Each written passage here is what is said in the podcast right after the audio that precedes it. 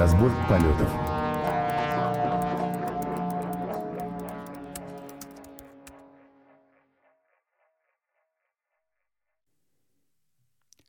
Добрый день, добрый вечер, доброй ночи. С вами снова позывные вашего любимого подкаста «Разбор полетов». И снова с нами в студии наш постоянный закадыка Антон Черноусов. Всем здрасте в этом чате. А, ваш, надеюсь, любимый голос Сабашев Алексей. Всем привет. Вот. Да, как, и... же, как же мы без тебя? Да. И сегодня мы, как всегда, поговорим, потеребим, так сказать, конференции, поговорим о том, что случилось э, вообще в мире и в технологиях, и что, например, представляли разные компании интересного в облаках и вообще возле них. А, начнем, наверное, с темы, которая почему-то взволновала, скажем так, а, народ. А, все, все начали бегать, кричать. Это новое слово в науке и технике, никогда такого не было, и вот опять. Если раньше все, все говорили, что если к любому устройству добавить Bluetooth, то оно станет лучше, сейчас к любому устройству надо добавлять AI — и, собственно, сейчас э, мы говорим про историю, которую представил на выставке TED. Как его зовут-то? Ты пытаешься а, на русский как бы озвучить э, Имран Чаудры? Не, ну Имран, как бы Имран, Имран, нормальное. Ну, мне кажется, это сейчас, да, вот сейчас уже нормальное русское имя Имран. Ну, вот. бывший, бывший сотрудник Apple, э, и, в общем, я так понимаю, Хумане, Хумане, э, как эта компания называется. Вот. вот э, а, давай. Да. И э, он представил э, девайс, который, я так понимаю, выглядит как э, телефон. Ну, там вообще-то непонятно, это выглядит как телефон или это часть коротки. Он, я так понимаю, вдохновлялся фильмом. Не помнишь, как он назывался, где там, по-моему, Хоакин Феникс играл, где, э, где он носил телефон в, это, в кармане и там общался с искусственным интеллектом, типа влюбился-то. Э, да, да, да, да, да. Сейчас то ли завтра я. Сейчас, блин, господи. Э, Блин, ну да, да, да, там искусственная операционная система еще такая. Да, не, хва- не хватает нам. Блин, не хватает нам Вити Гамо, который главное, знает... Главного, да, всех, всех актеров, да, и, знаешь, мне кажется, у него прямой доступ к IMDb прям вот в голове. Вот он, мне кажется, вот прям Где-то вот там торчит. по двум словам буквально я угадаю этот фильм с двух слов. Вот, мне кажется, вот да. идеально. Ну окей, а, вдохновлялся он хорошо. А, то, что нам представляли разные писатели-фантасты и представляли, как будет это взаимодействие.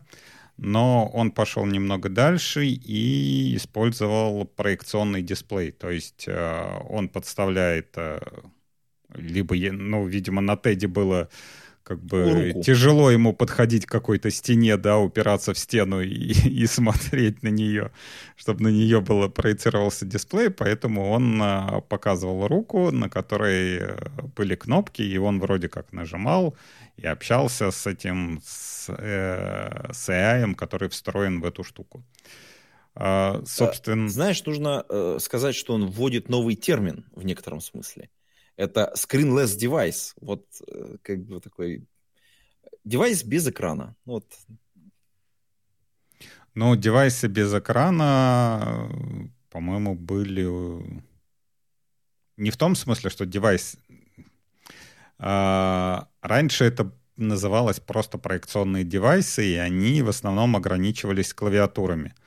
И насколько я помню, как бы сначала был, был хайп вокруг того, что да-да-да-да-да, это вот это вот то, что заменит все, все клавиатуры, но потом людям как бы не понравилось то, что нет какого-то физического отклика, и на такой клавиатуре очень тяжело печатать. Я да. тоже как бы попробовал один раз, ты как бы стучишь по, по столу, ну, ну да, это прикольно с одной стороны, но как бы постоянно использовать такую штуку не знаю. Такое себе, такое себе. Согласен. У меня Знаешь, не было мне... желания, скажем так. То есть я, я постучал, ну да, прикольно постучать по столу, ну вот, чтобы дальше это использовать, как бы, и купить такую, такую клавиатуру себе, ну, я бы не сказал, что хотелось. Мне кажется, там с клавиатурами же интерес самое, самое важное это вот это попадение в состояние потока, потому что когда ты пишешь, тебе нужно эм, входить в вот это медитативное состояние, особенно если ты пишешь что-то длинное. Понятно, если короткая, тебе срочно там 4 команды настучать, да вообще, мне кажется, пофиг, какая клавиатура. А когда ты работаешь уже долго, вот, например, э, там, за, вот у MacBook неплохая клавиатура. Ну, к ней достаточно быстро привыкаешь. Там есть к ней вопросики, но тем не менее. К ней быстро привыкаешь. А, но долго вот длинный текст на ней печатать, ну, такой там прям портянку какую-то, вот прям не хочется. И поэтому я вот э, купил себе механическую клавиатуру, вот именно с такой с мягкой отдачей, такой прям вот механической. И вот там просто проваливаешь. То есть если я вот начинаю печатать, и мне нужно длинный текст напечатать, ну там прям реально можно 4 часа писать, и вот ты там жух, потом такой, оба, ничего себе, 2 часа ночи. Такой, типа, что, надо пора спать уже. Э, это очень, очень помогает работать именно над длинными такими текстами, именно проваливаться вот это состояние потока. Мне кажется, что вот э, история именно с вот этими с проекционными клавиатурами, она именно поэтому не полетела. Потому что когда тебе что-то коротенькое надо написать, тебе плевать какая-то клавиатура, вообще любая пусть будет. А если тебе нужно написать что-то среднее уже, тебе уже хочется ну, какой-то вот отдачу вот иметь. А длинная уже даже простой клавиатуры не хватает. Ну, может быть, я, конечно, предвзят здесь и такая... Но это может в тебе просыпаются эти пещерные инстинкты, вот это там барам, барам, как они там в транс входят, вокруг костра танцуют, и тебе надо отстукивать то же самое.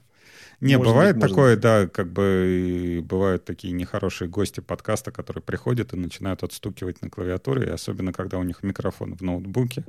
Это прям очень всегда бесит. Но тем не менее, во-первых, а, насколько я помню, вот эти вот проекционные клавиатуры, они всегда были одноцветные, потому что рисовалось там вроде как лазером, и они, по-моему, да я даже и... Я, конечно, не следил за этой темой, но я, кроме красных, никаких клавиатур не видел. Зелененькая еще была, по-моему. Да? Да, ну, может, было. окей. А здесь, э, во-первых, это многоцветное. То есть то, что он показывает, там кнопочки зелененькие, текст беленький. А, как бы то есть оно, по крайней мере, как-то отличается от обычных этих клавиатур, и само по себе ты... Ну, у него маленький проектор, ну, надо понимать, что, по да. сути дела, чтобы было понятно, это маленький проектор, ну, там, куртка у него, не куртка, там, я не знаю, жакет какой-то.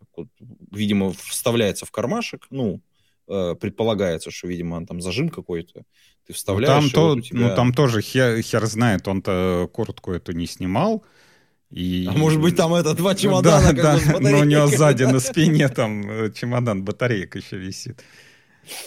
Может быть, Ну, может кстати, быть. почему нет?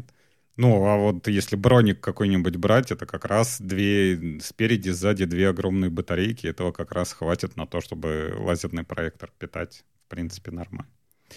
Да, вот. А, Но собственно... на самом деле это интересная на самом деле концепция с точки зрения того, что у тебя может быть какое-то проекционное место.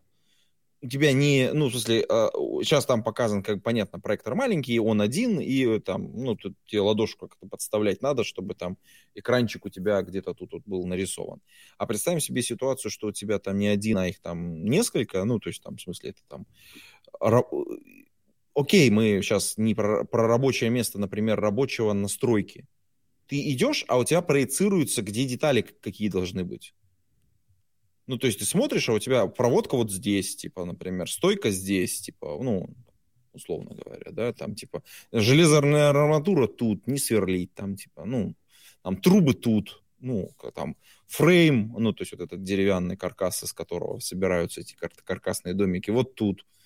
А, вот представь, что такая удобная штука есть, да, это у тебя рабочая форма, ты застегнул ее, она стандартная, то есть в том-то и дело, что у тебя может быть действительно это стандартная форма, у тебя тут две плашки, как бы там в кармане батарейка. Ты включил, и у тебя там в помещении э, лазерами нарисовало. Ты идешь, он поворачиваешься, он тебе э, рисует, где какие коммуникации должны быть. Ты там, не знаю, электрик, тебе тут нужно тут розетку, тут розетку, тут розетку. идешь просто жим, жим, жим, жим, жим, ну не знаю. Why not?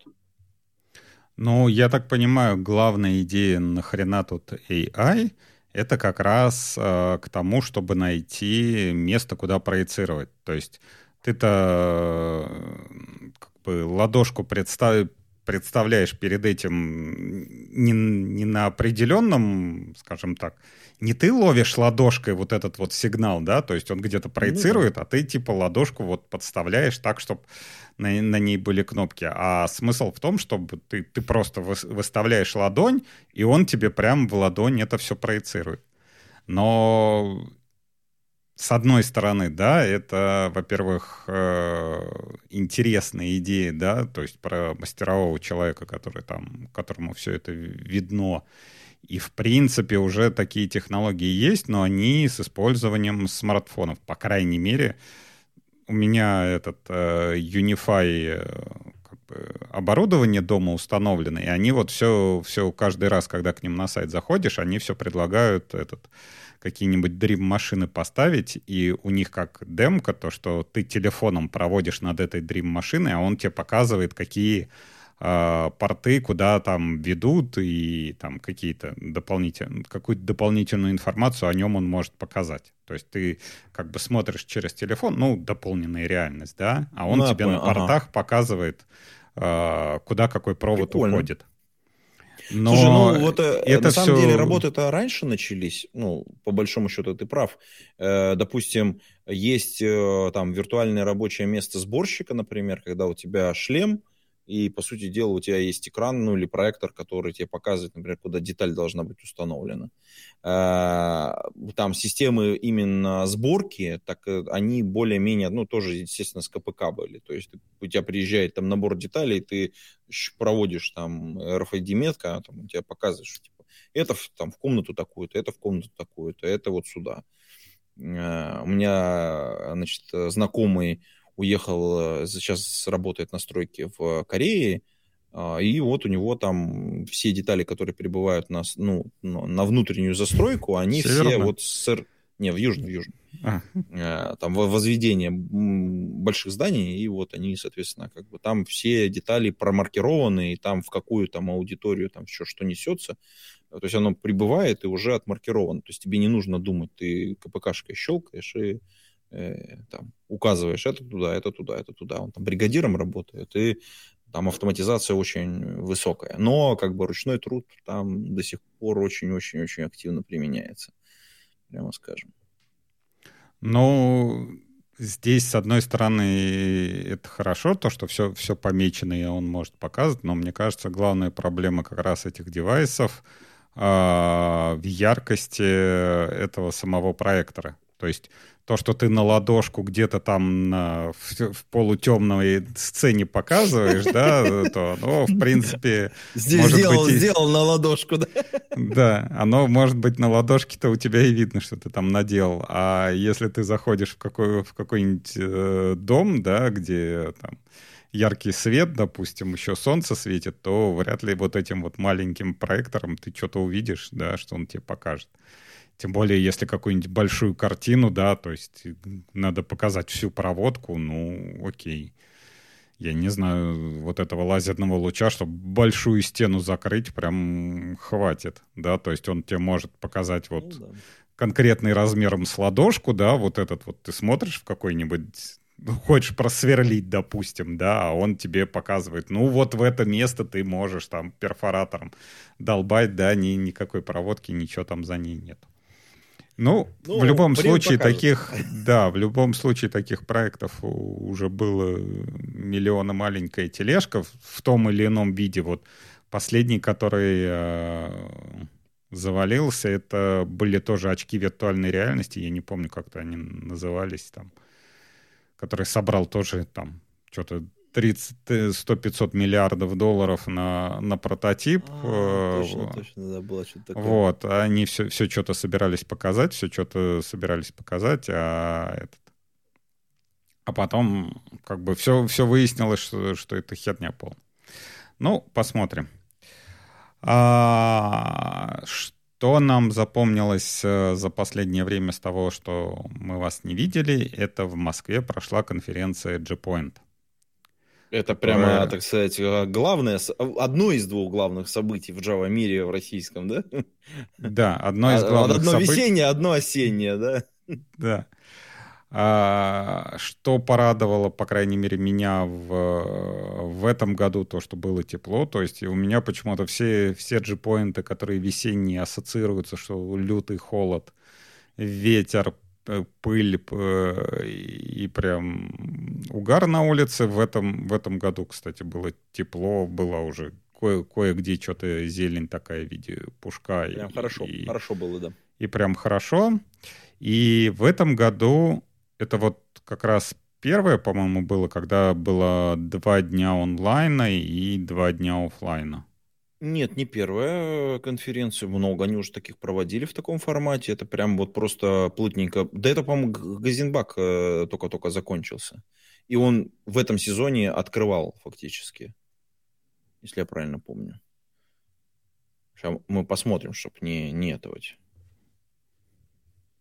Ну-ка. А, вообще... Ну да, сначала, сначала прошел, соответственно, два дня э, был онлайн, и потом, соответственно, два дня офлайн. Ну да, я вот так и говорю, что, значит, соответственно, был Гайзенбак 11-12 апреля, это онлайн, потом, значит, соответственно, 16-17 апреля это офлайн.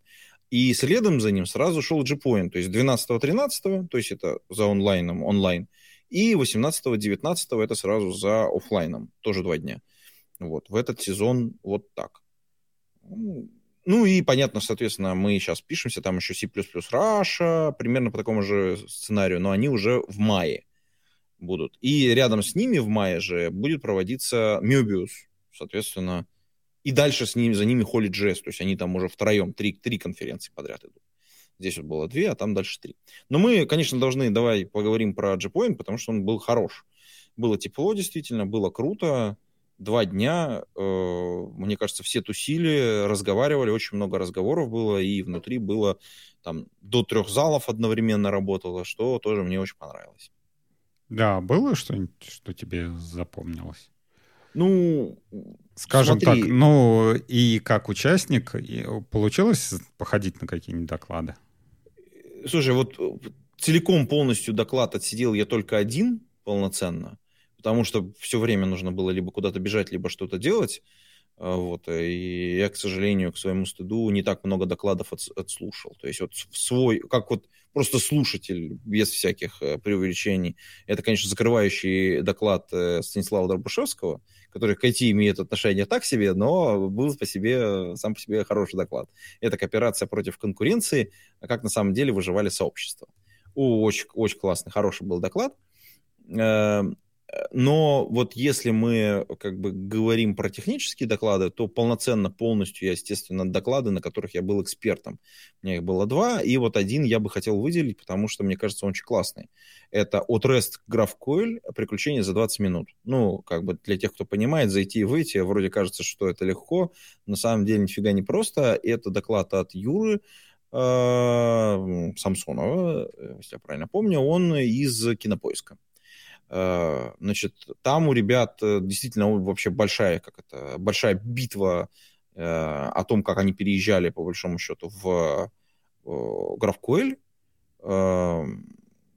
В целом очень хорошие советы, и там внутри презентации, пытаясь ужаться по контенту, в смысле ужаться по времени, Юра даже не все рассказал, потому что в презентации осталось достаточно большой кусок, который можно самостоятельно еще посмотреть как дополнительный материал, и можно будет э, презентацию скачать. И, ну, для тех, кто, соответственно, внутри системы, я думаю, что это будет уже или уже доступно. По крайней мере, сами, э, сами доклады-то доступны, их можно посмотреть прямо сейчас пойти. Вот. А с другой стороны, вот мне очень понравилась именно вот такая вот системность, которую он рассказывал я запланировал как бы еще раз пересмотреть и, соответственно, PDF-очку себе забрать. Более того, я его, так сказать, в дискуссионной зоне потом еще попытал как эксперт и вытащил у него Э, там значит, список э, про GraphQL различных публикаций, на которые он опирается, потому что внутри компании они там собирают у себя, культивируют лучшие практики и все остальное, и вот, вот это вот мне, он мне прислал уже, но я еще пока не рассмотрел. Мне кажется, оттуда можно будет тоже интересного всякого навыбирать, но это надо будет отдельно заняться.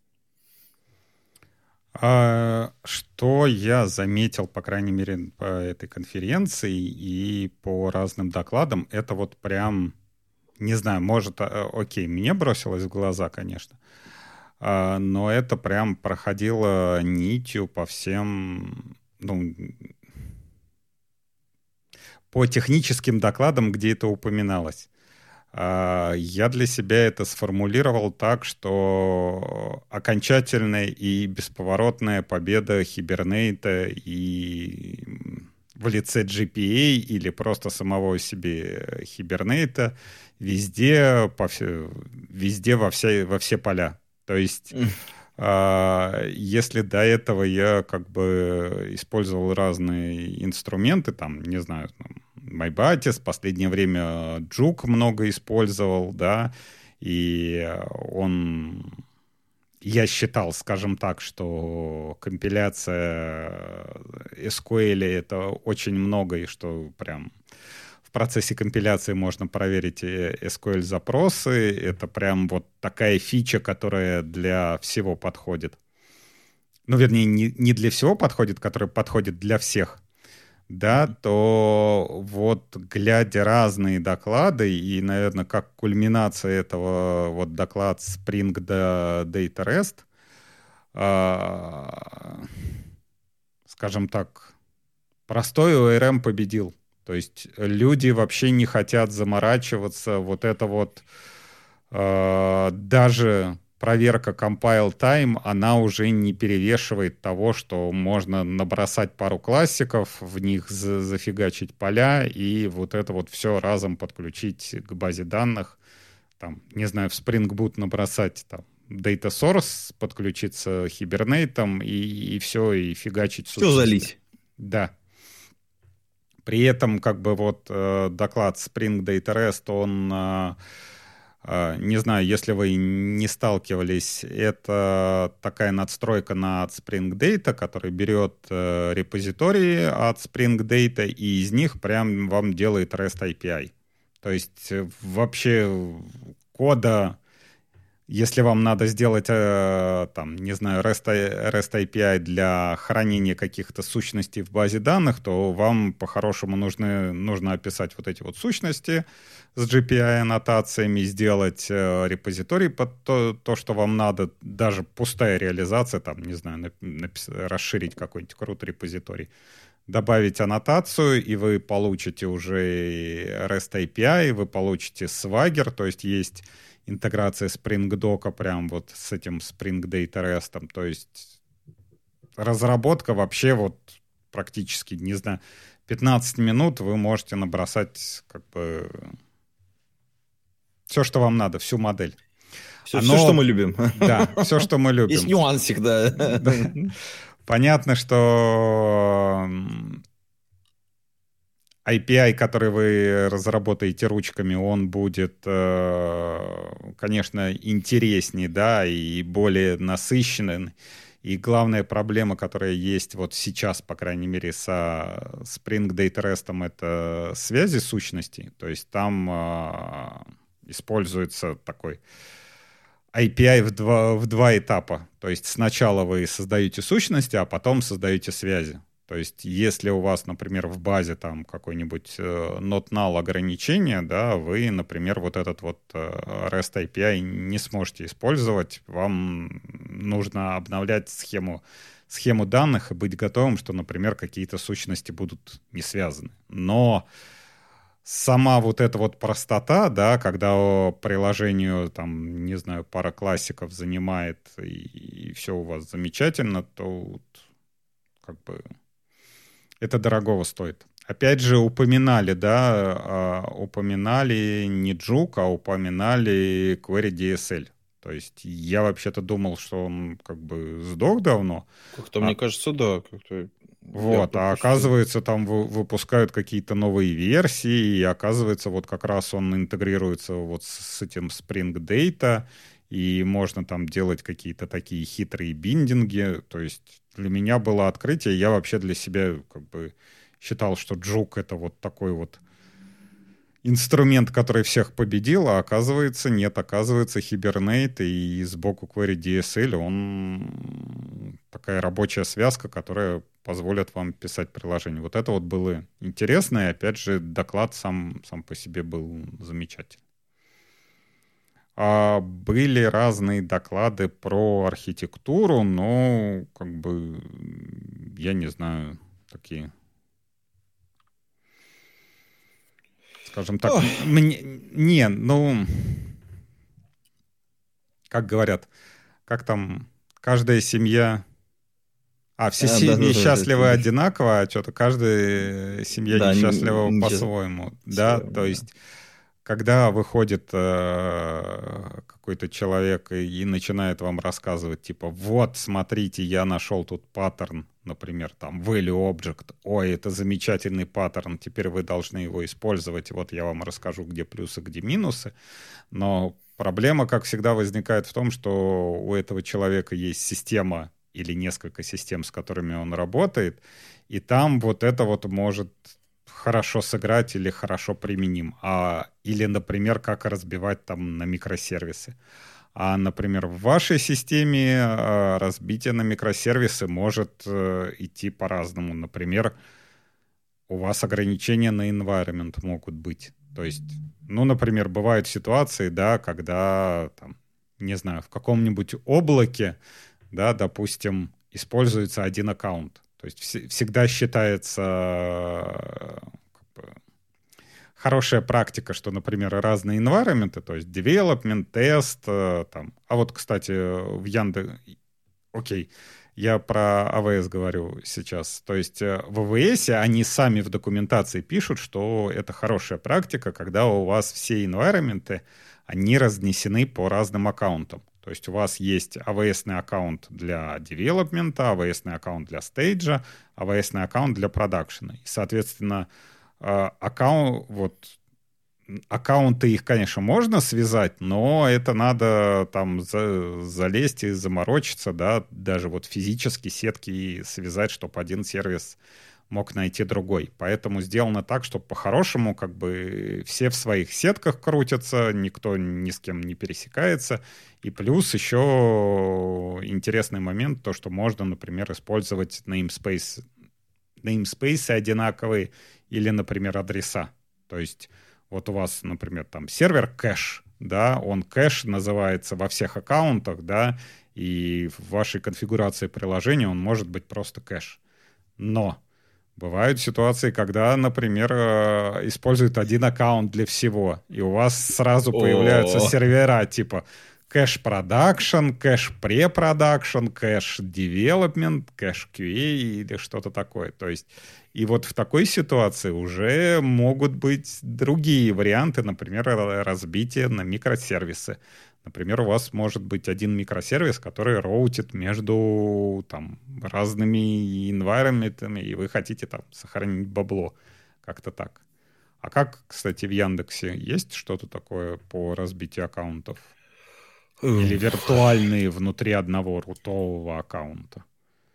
Э, смотри, там же надо понимать, что есть биллинговый аккаунт, да, и есть, соответственно, у тебя отдельно могут быть э, там облака. А внутри облака ты можешь сделать фолдеры. И внутри фолдеров уже размещать ресурсы. Ну, по, по умолчанию, то есть у одного пользователя ну, тогда получается аккаунт, это как у него бы одно облако, облако и один фолдер. Подожди.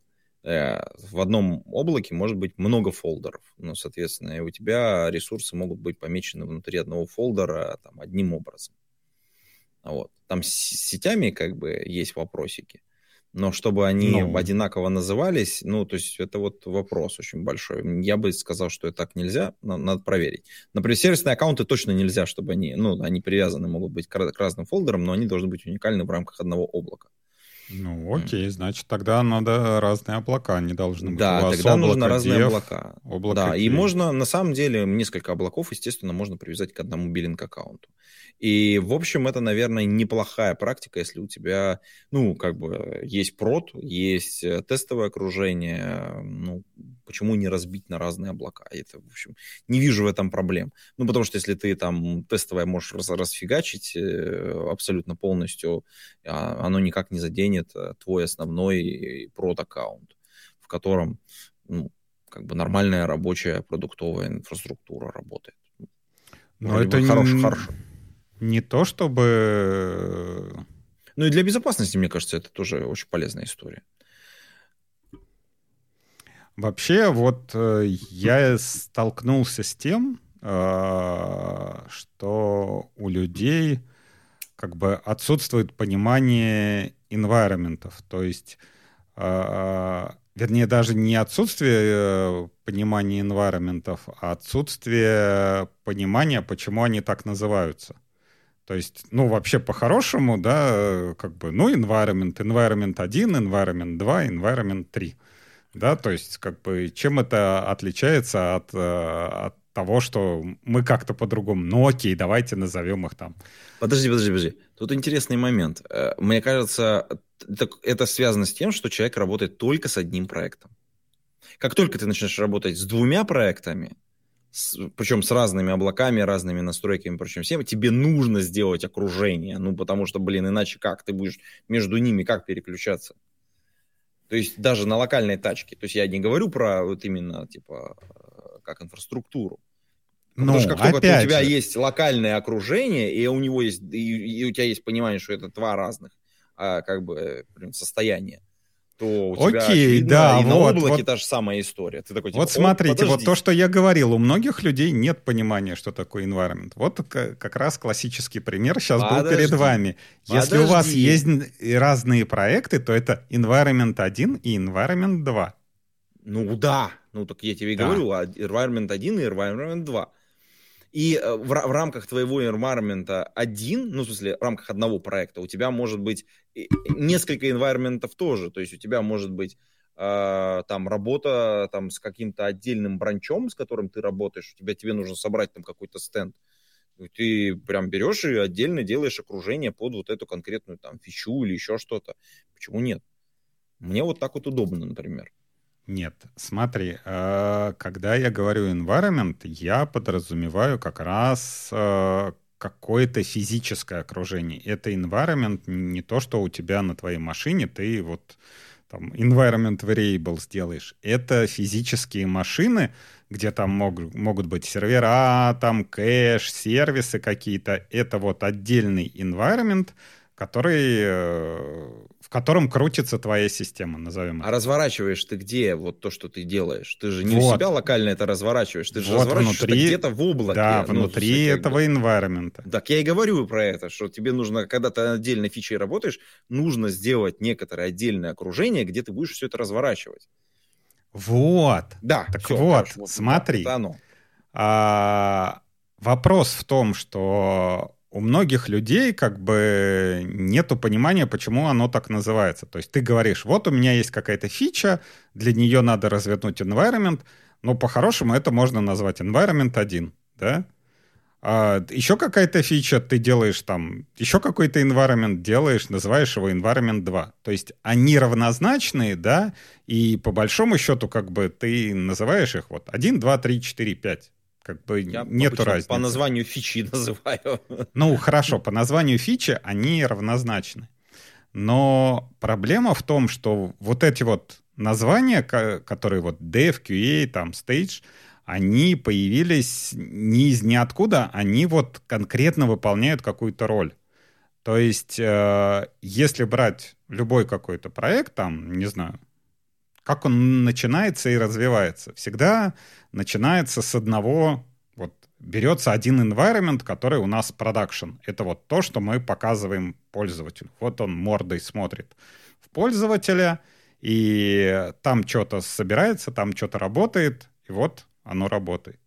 И всегда, как бы, ну, окей. И обычное, обычное направление движения проекта а, когда прибегает кто-нибудь там, не знаю, бизнес и говорит, ребята, вы постоянно своими комитами нам ломаете продакшн.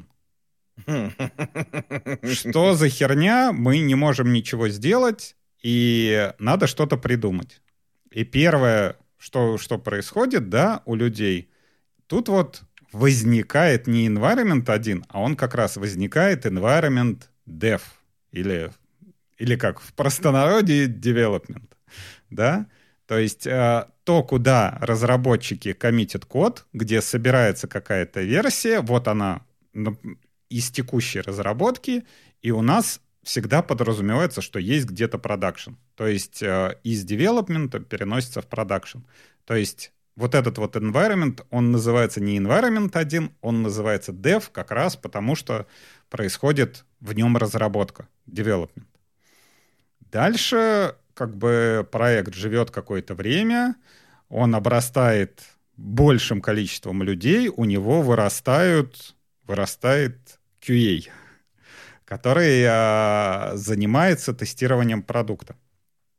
И вот если в первом случае у нас а, вырастал, у нас прибегал бизнес и кричал, вы все время ломаете, вы не даете нам жить, то теперь следующий прибегает QA. Он а, прибегает и говорит, а, как бы, что вы нам все, все ломаете, мы не можем тестировать на dev, давайте сделаем отдельный environment с настройками, которые дева, то есть вот какой-то сэндбокс, да, но вот у нас будет отдельная версия, которую мы тестируем, и вот кто-то называет этот environment тест, кто-то называет QA, но главное его отличие от дева, вернее, главная похожесть на dev — это то, что у него настройки те же самые, что у development, то есть ничего не нарушается в продакшене.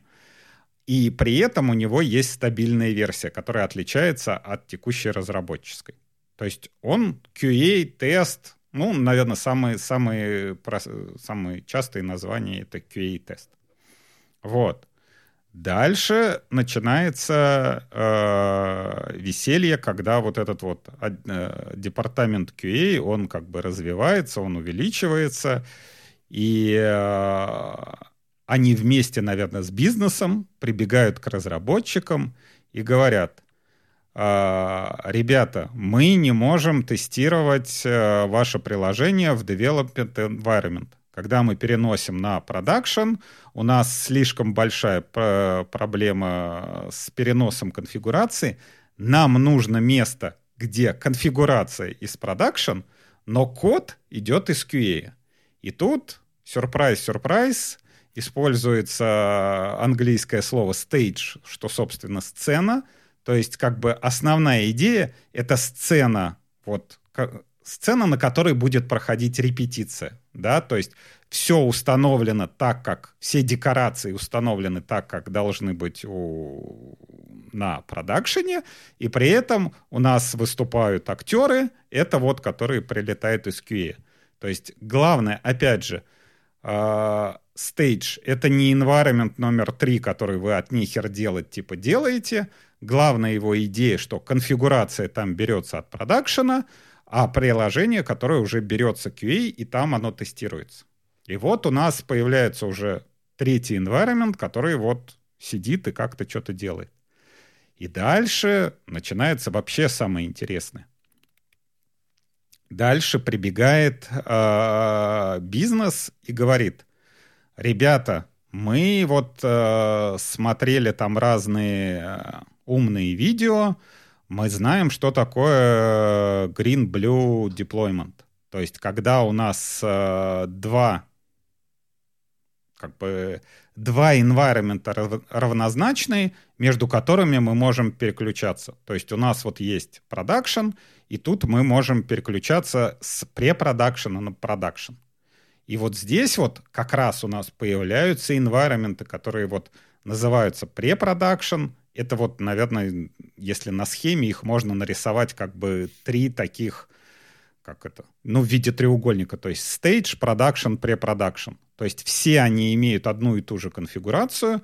Stage, он используется только QA, pre-production и production — это вот то, что переключается. То есть у нас там, не знаю, через DNS или, ну, как, как-то оно переключается. То есть можно мгновенно с одного environment на другой переключиться. То есть здесь у нас, опять же, возникает не просто они так environment называются, они вот как раз исполняют важную функцию. И тут вот возникает самое интересное, это последнее слово в науке и технике, это User Acceptance Test, UAT. То есть э, в ситуации, когда у нас э, есть production, который смотрит на пользователей, но мы хотим, например, какую-то часть, э, вот, скажем так, э, нам не, это называется не хватает тестирования на staging. То есть вот все равно production конфигурация, все равно мы на ней тестируем, все равно мы переключаем, но, блин, все равно мы чего-то продалбливаем. То есть у нас э, нету, скажем так, корреляции между тем, что хотели мы показать пользователями, и то, что они получили. То есть вот мы делаем какую-то бизнес-фичу, мы делаем ее, тестируем на продакшн, все, все нормально заходит, но вот понять, насколько она удачная или насколько она хорошо сделанная, мы как бы не имеем возможности. И тут возникает вот это вот маленькое такое, там, это можно сказать, четвертый environment вот в, этой, в этом треугольнике, это вот environment для э, UAT.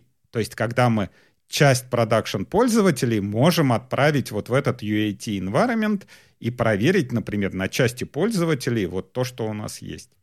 И вот, вот этой вот картины как бы у людей по большому счету нет. То есть как бы возникает типа, а, environment, ну как назовем? Ну давай, давай stage. Ну окей, давай stage. Почему стейдж? От чего стейдж? Почему не, не третий? Почему не первый? То есть вот этого нет. И вот хотелось как бы... Проникновенная речь. Сразу чувствуется, что ты вышел на новую работу. Я, я очень долго готовился. Я последние недели две, я вот все, все как бы это вот, да, сформулировать. Вот люди. Прям вот, вот, прям вот. Да. Ладно, ладно. Ну, на самом у меня, деле, у меня да, следующий, вот как к следующему подкасту мы готовим, типа, ответ на фразу «А нахера нам терраформ?» То есть вот, вот у меня прям вот уже копится. Следующее видео уже, да. да. на бумагу, на бумагу, на бумагу. Да. Да, хорошо. Фу. Вот. А, так, что, конференция. Конференция отличная, прошла, супер замечательная, много людей, э, классные технические темы, всем смотреть. А тем, кто хотел бы подать э, доклад, э, прямо сейчас, мне кажется, уже э, открылся CFP на Джокер. Та-та-та-та. Ну, если вы как бы хотите выступить и хотите кому-то что-то рассказать. Да, CFP. мне кажется, вот прям, прям надо идти, короче, потому что там все как положено. Открыт прием заявок на Джокер 2023. Э, так, а дата, кстати. Ну, можно это... сказать, что не, не так много конференций осталось, куда можно из России подать на CFP, так что подавайте, э, присылайте ваши доклады. Тут Леша мне рассказывал, это который Стукалов, что там ага. кого-то они гоняли, то ли, то ли 7 прогонов, то ли 7 прогонов, то ли 9 прогонов, там кому-то они делали, чтобы э, доклад привести в чувство, так что даже если вы никогда не участвовали в конференциях и у вас нет опыта, то в принципе вас могут хорошо так надрюкать, да, то есть сейчас э, ситуация такая, что спикеров не, не так уж и много, поэтому подтягивают все, все как этот, как там было. Наш военком собрал всех э, тунеядцев, инвалидов, одноногих со всего района, поэтому будут э, подготавливать конференции по максимуму и как бы э, все, всех, кого надо, всех, всех выпустят на сцену. Да, ну, соответственно, это будет осенью. этой, ну, то есть 2023 года. Дата пока не объявлена, я так понимаю, но подаваться, мне кажется, имеет смысл. Э, там будет, как, как обычно, две части будет, и офлайн часть, и онлайн часть, так, так же, как, соответственно, это было сейчас весной. Два дня в онлайне и два дня в офлайне. Мне кажется, совершенно замечательная возможность попробовать себя в качестве спикера. А к вопросу, кстати, об облаках и environment. Тут э, прилетела статья, тоже нам в клювике при, принесли, про появление такой штуки, которая называется Logbox. А, то есть э, не секрет, что во всех таких э, средах типа облаков есть какой-то сервис для хранения важной информации. То есть э, это могут быть какие-то пароли подключения к базе данных, какие-то токены, что-то такое. Вот обычно это называется там секрет-сервис. Э, AWS это, по-моему, а по-моему, он везде Secrets называется. Яндекс тут решил, э, типа, I, I know I know English more, и они, типа, решили вместо Secrets использовать log. Вот. А, да. Так Не знаю. Да. Ну да, в Яндекс Клауде э, мы давно тестировали сервис Logbox э, для хранения секретов. Э, очень удобная оказалась э, реализация, на мой взгляд. Э, сначала она выкатилась не на все сервисы, сейчас, в общем, активно используется везде, где только нужно. Э, хорошая интеграция с значит, э, Яндекс Key Management сервисом. Работает, конечно же, с Kubernetes, с функциями, Audit Trails, вот этим всем. Есть возможность хранить, эволюировать, ну, модифицировать ключи там, и так далее. Вот, это и там пророщено уже в Terraform, Э, про который ты говоришь, нужно будет отдельно поговорить в следующем да. выпуске. Вот. Э, что там интересного? Э, на самом деле, ну, понятно, мы все привыкли, что ключи как-то должны централизованно храниться, как-то раздаваться, как, ну, и за всем за этим либо нужно самостоятельно следить, либо использовать в виде готового сервиса, который на себя всю эту балалайку берет, чтобы это отказоустойчиво работало, там, не падало и так далее. Вот. Было доступно, как положено. Вот, Logbox все это делает, и ну, самое интересное там – это э, внутренняя интеграция с аппаратным модулем безопасности HSM. А вот мне кажется, вот это самое крутое, что есть э, для тех, кто занимается, ну, там, обложен различными комплайенсами, иногда возникает необходимость использовать э, железку реальную, где это все хранится ну, чтобы не было доступа там и так далее, так далее, так далее. Вот, у нас, соответственно, есть сертифицированная железка, ну, интеграция с сертифицированными железками, э, которые поставляются CryptoPro. Мы к ним доступа не имеем, то есть они там запаяны, закручены, завинчены, мы туда втыкаемся и как бы по опишке общаемся. Там всякие ключи, доступы, доверительная операционная система, все как положено, все э, значит, проверяем. Подожди, это. это вот прям э, стандартный вот этот Lockbox? Ну, из него Или это ты говоришь, которая что-то 115 ФЗ, по-моему, он. Ну, это вот для Нет, поддержки... есть какой-то, есть какой-то для приватных данных, по-моему, 115 ФЗ он называется. А да. это вот прям стандартный Lockbox с CryptoPro, с шифрованием и всеми делами. Можно... Небось, э... по ГОСТу. Ну, и по, ну, да, то есть, короче, значит, смотри, как, как бы, что там за железки, ну, блин, что там за железки, я, наверное, не скажу, но там что важно – ну, это отдельное реальное физическое устройство. Это сервак такой, специализированный. Он отдельно специализированным образом установлен отдельными людьми, и мы к нему доступа не имеем. Он на нашей площадке находится, там сделан отказоустойчивый сервис, то есть не на одном, не в одном дата-центре, а в нескольких. Там, значит, соответственно,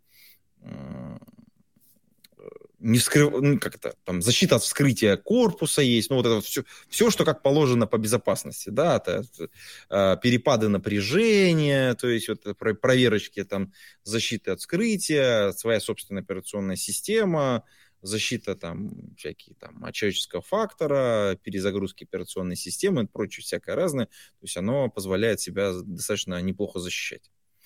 Вот. А мы, соответственно, имеем полноценную интеграцию с э, key management э, сервисом. Он, она и раньше у нас появилась э, и тестировалась, где, собственно говоря, через через который, через этот сервис, собственно говоря, работа с ключами происходит. То есть там шифрование, дешифровка там и так далее. Логбокс это, собственно говоря, очень красивая упаковка, которая э, аккуратно работает э, с этими ключами, позволяет доставлять их в приложение полноценно, соответственно, там интеграция, значит, с сервисными аккаунтами, там привязка к ключам есть, очень удобно работать.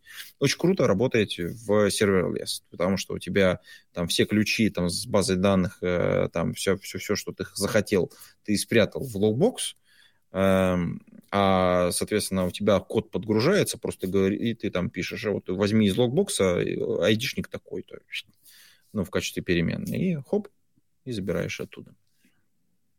И что?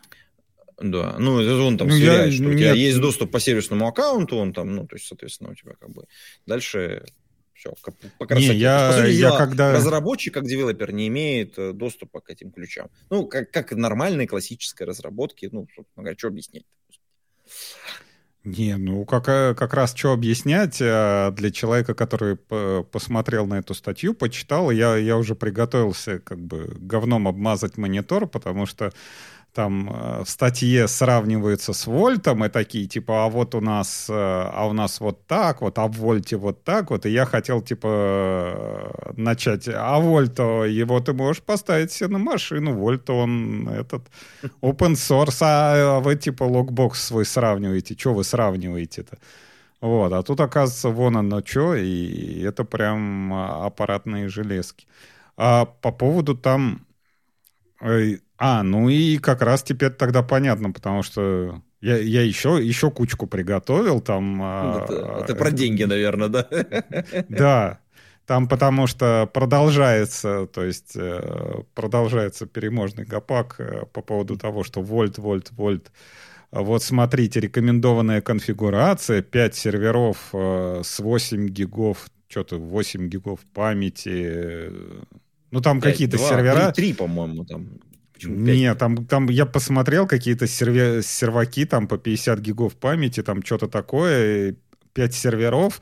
Я такой, это, это что ж за вольт такой, который надо так вольт, типа, key value хранилище, 5 серверов, там, 100, так, столько подожди, памяти. Надо пойти посмотреть, может быть, там. Так нет, вот давай как раз сейчас. Ну, подожди, ну, смотри, если тебе нужно сделать отказоустойчивую работу, тебе надо минимум 3, ну, по-хорошему. По ну, 3. 3 в разных ну, не 5. зонах. Ну, не 5. Подожди, а где, а где же там 5 ты увидел? Подожди, Ты знаешь, как, сейчас... как это вот, э, сколько сейчас, пальцев сейчас, тебе сейчас, отрезать? Три или пять?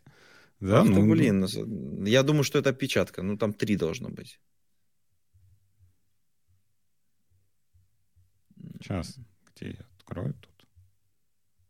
Ну вот, типа... А, сра... подожди, подожди, подожди. Тут же как бы не, не самостоятельно придумано. Там есть гайд, в котором написано, что их должно быть пять. ну, так я, так я и говорю. 5 виртуальных машин, 4 ядра, 8 гигов памяти, 100 гигов э, сториджа. Я такой, это что подожди, за это же, key value подожди, такой а ты открывал для секретов? От HashiCorp как бы... Нет, конечно. Вот, а ты Чукча, не, Чукча не открыватель, а, Чукча да, говнометатель. Да, да. А, а, от, открой, короче, вот эту, значит, соответственно, рекомендацию на Volt от HashiCorp. И там есть System Requirement, э, ну, хардвар, точнее, сайзинг for, так сказать, нашего любимого Волта. И ты small конфигурацию видишь от двух до четырех ядер, 16 э, э, в RAM, 100 гигабайт. Опа. Ну, и 5 я... штук их должно быть. Прям на картинке нарисовано. Ты, я не знаю, это, такая, мы не придумали ничего. Объ... Взяли, взяли, открыли, как бы, вот положено вот по инструкции. Вот хочешь, сделай. Я понимаю, что никто так не делает. Ну да, я, я честно говоря... Три сделали, типа, нормально. Это какая, какая должна быть компания и сколько в ней должно быть сервисов с различной конфигурацией, чтобы, ну вот, 5 машин по 100 гигов, допустим, репликация, да, там 2, то есть 200 гигов key-value конфигураций. Это ж Ну, как бы здесь, я думаю, как бы ребята не мучились. Они такие, что там есть? Есть официальная как бы инструкция, как это должно быть сделано. Ну, окей, давайте мы ее посмотрим. А в ней написано минимальная конфигурация такая. Они взяли ее просто, скорее всего, и посмотрели. Так что я думаю, что здесь нужно на вопросы задать самому Хашипор. Вот так, подождите, а вот вы там уверены, что так должно быть? Да, да, давай, как бы это, стрел, как говно туда метнем, а не сюда. Но... Нет, сюда тоже можно, но как бы... Окей, а к вопросу о том, что это все-таки, значит, а, аппаратная железка, а там есть а, какие-то ну, ограничения, например? С, смотри, там интеграция с, реально, с реальной железкой. То есть там сам сервис-то построен снаружи, то есть как бы он туда их складывает. Ну, хорошо, но железка, если это железка, то у нее должны быть э, реально физические ограничения на количество запросов, там что-то такое. Какое-то количество есть, ну, как бы ты же понимаешь. Ну, Um, ну, не одна, ну, не одна железка, ну, ты же должен понимать. Не, не, их не по одной Вообще в ВВС, по-моему, чего-то то ли 20 запросов в секунду. То есть там мы разворачивали, я не помню, что там. Это то ли параметр store, то ли, по-моему, secret store. То есть вот как раз э, была ситуация, да, мы налетели э, в лямбде, использовались секреты. И секреты э, использовались там, типа, пароли к базе данных. И когда лямбда проскейлилась и стала большая, то уперлась не, не в какие-то проблемы с вычислением, да, которые он демант, а уперлась в проблемы в том, что нельзя выдернуть из этого, из секрет стора вот эти вот секреты для выполнения. То есть она вот скелется там вот там, не знаю, допустим, у, у тебя работает да что 10... У там, что, что у тебя там так скейлилось-то, что так нет, я и говорю, что у АВС, может быть, там можно увеличить эти лимиты, может быть, нельзя, но там как раз очень жесткие... Там может быть то же самое, тоже какая-то аппаратная такая железка, которая не дает э, больше дергать, и там вот реально то ли десятки запросов в секунду, то ли что-то такое, то есть Слушай, не надо... до миллиона. Давай я уточню, ребят, потому что я так сходу тебе не скажу. Я знаю, что есть э, ограничение просто на, на, на объем на облако, ну, в смысле, там, по-моему, около тысячи э, секретов можно хранить на одно облако, и там, там размер есть ограничение по количеству пар ключей и значений ну, внутри, вот, соответственно, одного секрета. Ну, там, в смысле, в килобайтах.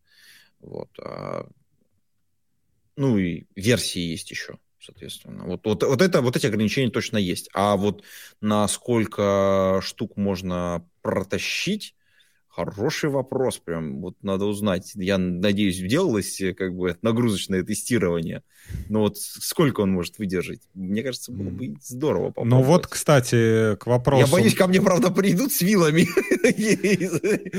Что ты тут делаешь такое с логбоксом? Ну да. Надо а... запустить, кстати, попробовать. Ну, кстати... Уволят, расскажу. А, к вопросу... Блин, сбил ты меня своими этими. Что-то я хотел. Ладно.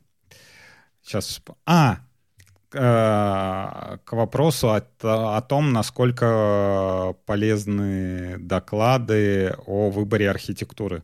То есть вот, например, э, в, влетаем вот в такую ситуацию, да, то есть вы такой гениальный, маленький, гениальный сделали э, там у вас serverless архитектура, у вас там до хрена лямбд там и, и, и все такое, и тут внезапно выясняется, что вам нужен какой-нибудь секрет, который обязательно секрет надо хранить в таком storage е, а вот такой вот storage, у него ограниченный лимит на запросы в секунду, при этом он жесткий, и его, например, нельзя про scale ить. И тут у вас выясняется, что вся ваша архитектура вся, всего вашего приложения, она зависит не от того, какой вы там гениальный и сколько вы там докладов посмотрели на конференциях, а зависит от того, что у вас типа тротлинг на, на, на доступ к этим секретам, и вам надо обработать данные только с учетом этих секретов. Вот так вот а, оно смотри, и бывает в жизни. Так, это, кстати, хороший момент. Ну, вот, вот если ты там так накинул немножко на сервер лес, я бы так сказал. Но тут же важный момент. У тебя, э, если такое количество запросов, это значит, такое у тебя, вероя... ну, вероятно, у тебя одновременно запущено большое количество экземпляров каких-то функций, э, которые выполняют mm-hmm. одну и ту же работу. А на самом деле что можно сделать? Мож, э, можно, например, перейти не, с, не на функциях это сделать, например, а сделать это на сервер-лес контейнерах потому что в serverless-контейнерах, например, можно включить параллельную обработку запросов. И, и до 10 минут, например, э, торчать э, во включенном.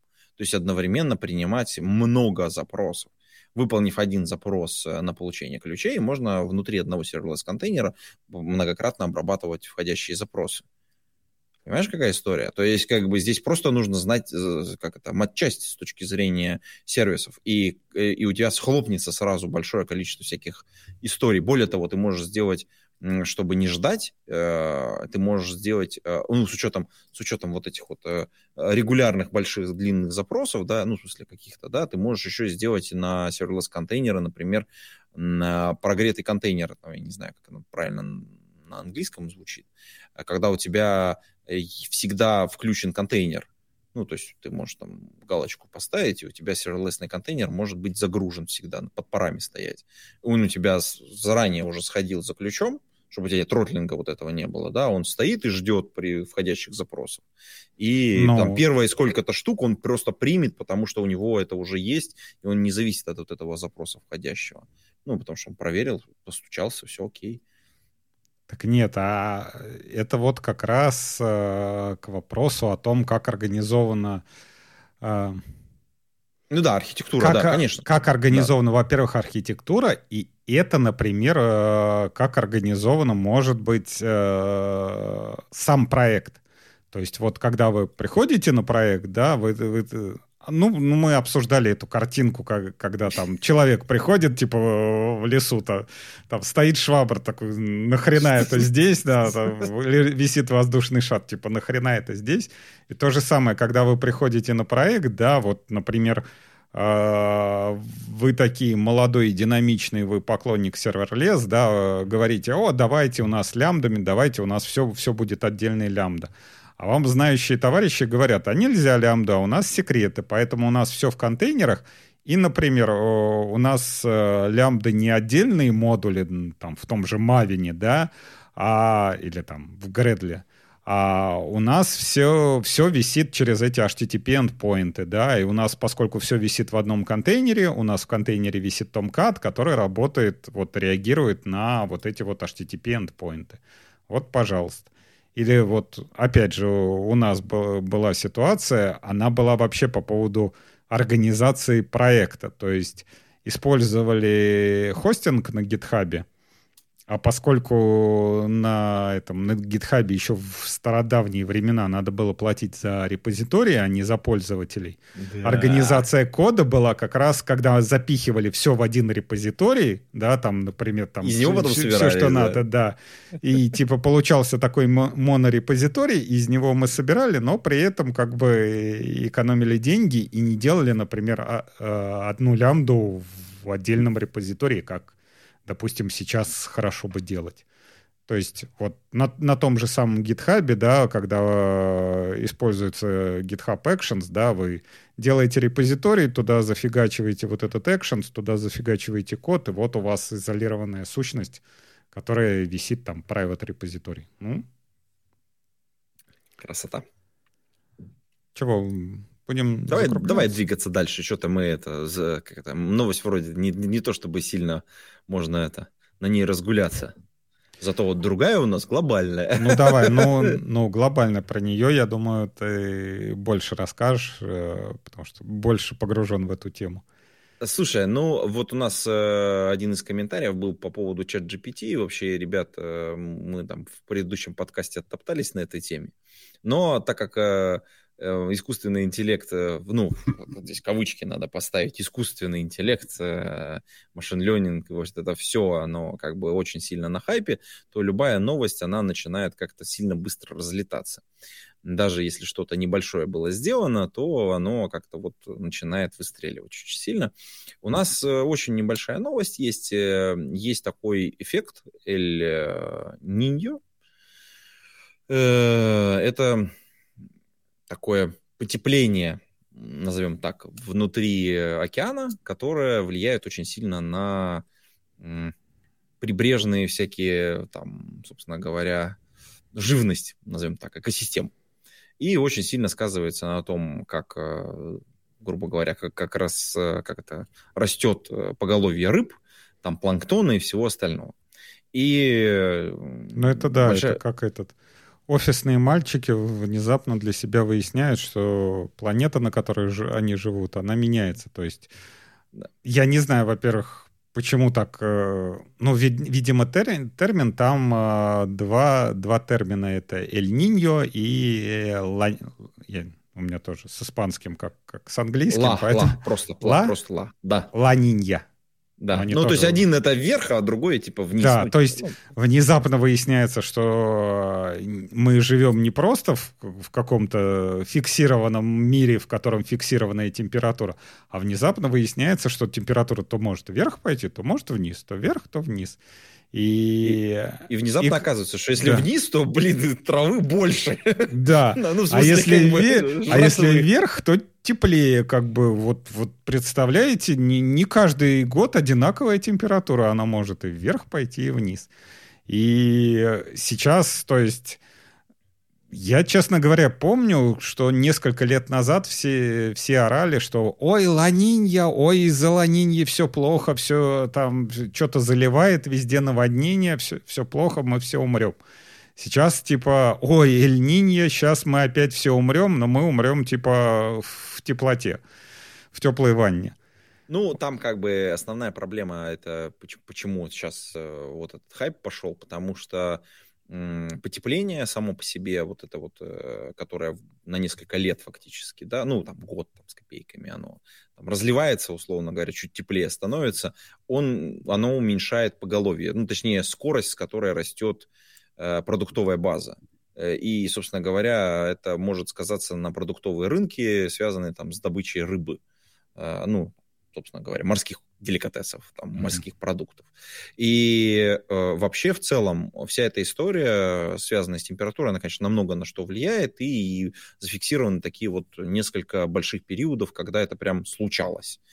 И, к сожалению, предсказать на, до, ну, на какой-то большой промежуток времени это достаточно сложная задача сама по себе, но при этом люди скрупулезно в этих вот местах, где вот такие вот есть э, неприятные моменты, собирали статистику различную физическую.